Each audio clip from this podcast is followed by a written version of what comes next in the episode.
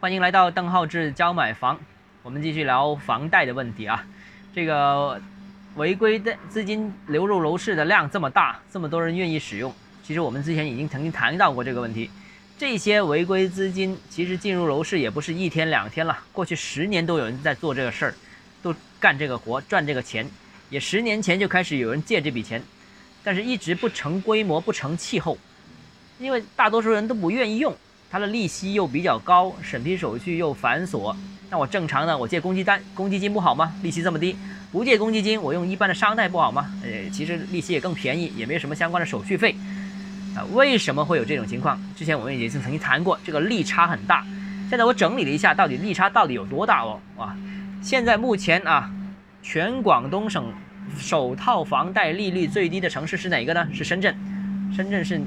大概。年利息大概是百分之四点五九五左右，就接近百分之五，还不到百分之五啊，是首套房贷利息，全广东省是最低的。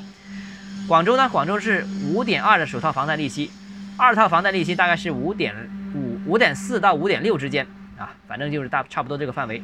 那全广东省呢？全广东省目前来说，房贷利率最高的城市是河源，二套房贷的利息能达到年息百分之六点八啊，这个是正常的。政府审呃这个这个银行审批的这个贷款的这个利息，啊我们说的什么经营贷、消费贷那些流入楼市到底利息多少呢？啊很多朋友其实已经知道了，是三点几啊，各个情况不同，百分之三点几，那三点几和五点五点几和六点几差距就很大了。哪怕是深圳最低的呃这个首套房贷利息相比，这些什么所谓的消费贷、经营贷都比它低百分之二十五，利息低百分之二十五。如果跟利息最高的河源相比，那就更厉害了，低百分之七十五，啊，整体的利息发差很远，所以在这样一个情况之下，啊，这个巨大的差距产生了巨大的盈利空间，那所以做这一行的人，就金融机构是愿意做这个。另一方面就是贷款的人也因此能省很多的利息，能省多少呢？这个金融系统的人应该呢也知道吧？如果是二十年房贷的话，那呃二十年房贷啊，正常的话，房还贷的资还贷的利息跟本金几乎是接近的，就接近一比一，就一百万的贷款可能就你就还一百年一百万的利息，但如果利息能省百分之五十，哇，那厉害了，那利息省百分之五十，你就等于你的还款额一下子贷款一百万，由还一百万利息变成还五十万利息，所以这个空间是让消费者也愿意接受的，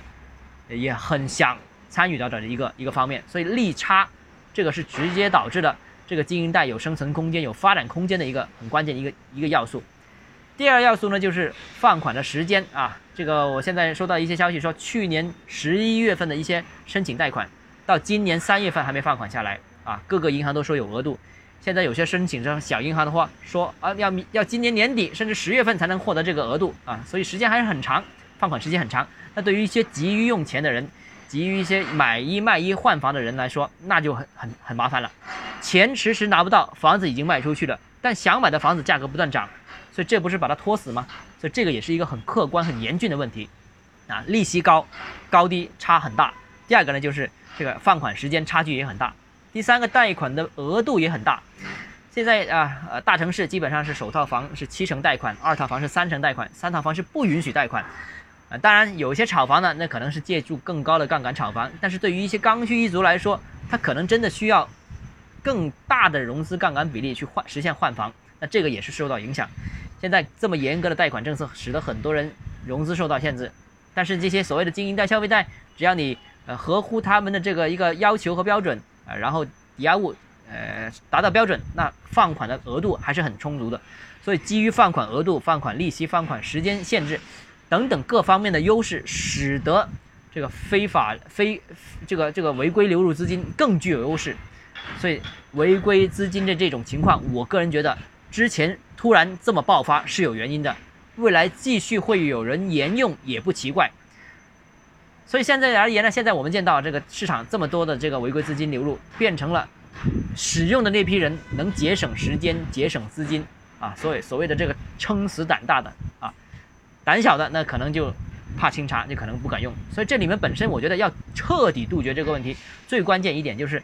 让传统的房贷跟现在我们见到的市场上面的其他各种贷款的呃这个这个贷。款的方呃这个方案之间的利差要缩缩小，要回归合理的这个时间，无论是放款时间也好，利差也好，要回归到一个合理的水平，不能差距这么大。只要差距足够大，就肯定会有人去套利啊！所以，光现在的这种调控，我觉得不会不会有起到根本性的作用啊，还是要抓到问题的根源上面。好了，今天节目到这里啊！如果你个人购房有疑问想咨询我本人的话，如果你有商务合作需求，都欢迎添加邓浩志教买房六个字拼音首字母小写这个微信号 d h e z j m f。我们明天见。